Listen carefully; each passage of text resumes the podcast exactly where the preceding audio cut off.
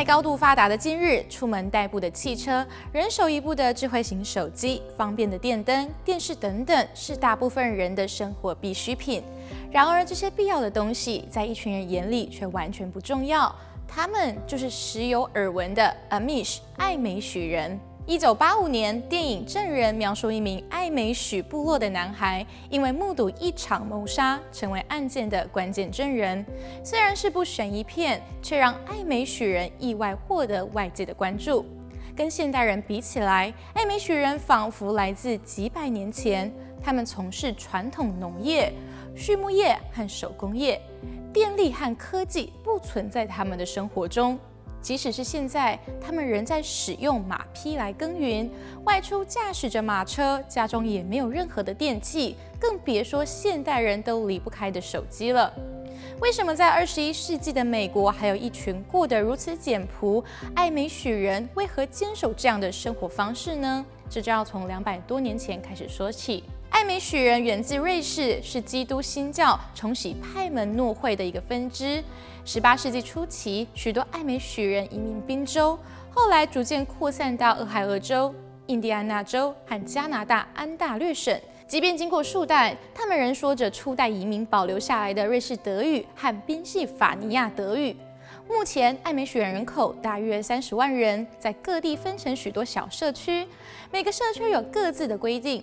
之所以如此，是因为艾美许人对生活的准则十分要求，这造成社区内有时会因为极小的事情而分裂，例如帽檐的宽度、马车的颜色等等。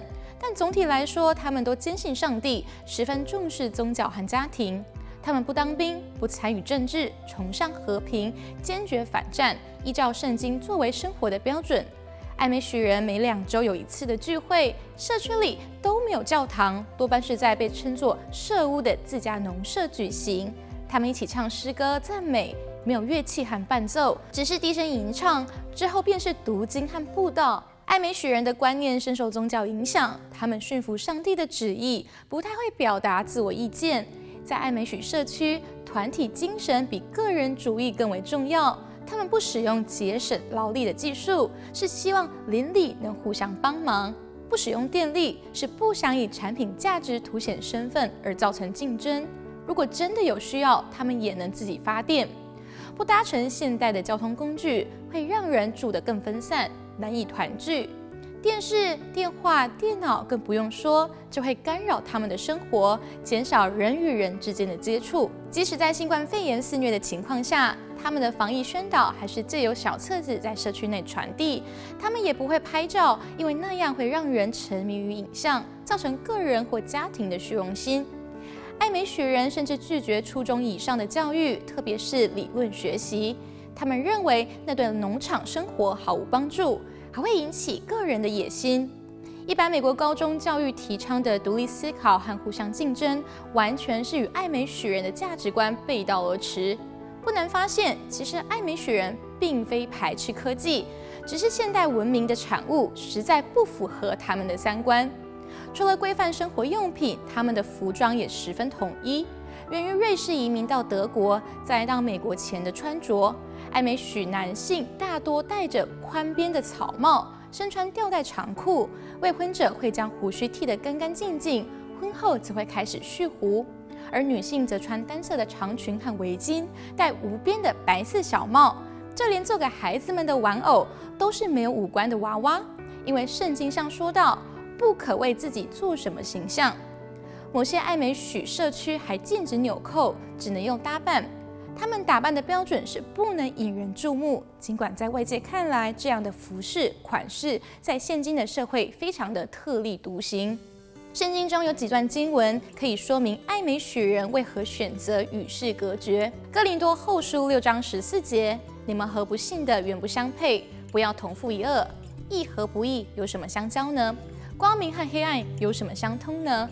哥林多后书六章十七节又说：“你们务要从他们中间出来，与他们分别，不要沾不洁净的物，我就收纳你们。”再来是罗马书十二章二节：“不要效法这个世界，只要心意更新而变化，叫你们查验何为神的善良、纯全、可喜悦的旨意。”爱美许人与外界保持最低的接触，尽量不让外面的世界影响他们。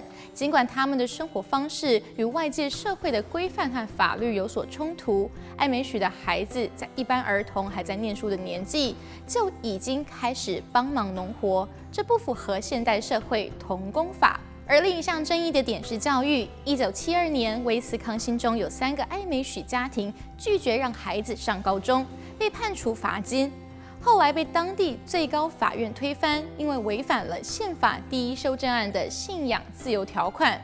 目前，大部分的地方政府都允许爱美许人以自己的方式教育孩子，因为环境相对封闭，爱美许人多半是近亲通婚，造成许多孩子都有遗传病。大部分的人将这个现象当作上帝的旨意，直到近几年，他们才开始跨区域通婚，与无血缘关系的社区结合。避免遗传病的发生。爱美许人不节育，也不使用任何避孕方法，平均每个家庭大约都有七个孩子，因此他们的人口增长十分快速。虽然不与外人来往，但宾州的兰开斯特郡有一个爱美许农庄对外开放，每户民宅都保留了传统的家具和设备，商店贩卖着他们耕种的农产品、纺织、手工艺，让现代人能一窥几百年前的样貌。抛开宗教，换个角度来说，爱美许人的生活简单且自然，少了对环境的伤害，反倒是另一种价值典范。这或许也是值得现代人借鉴。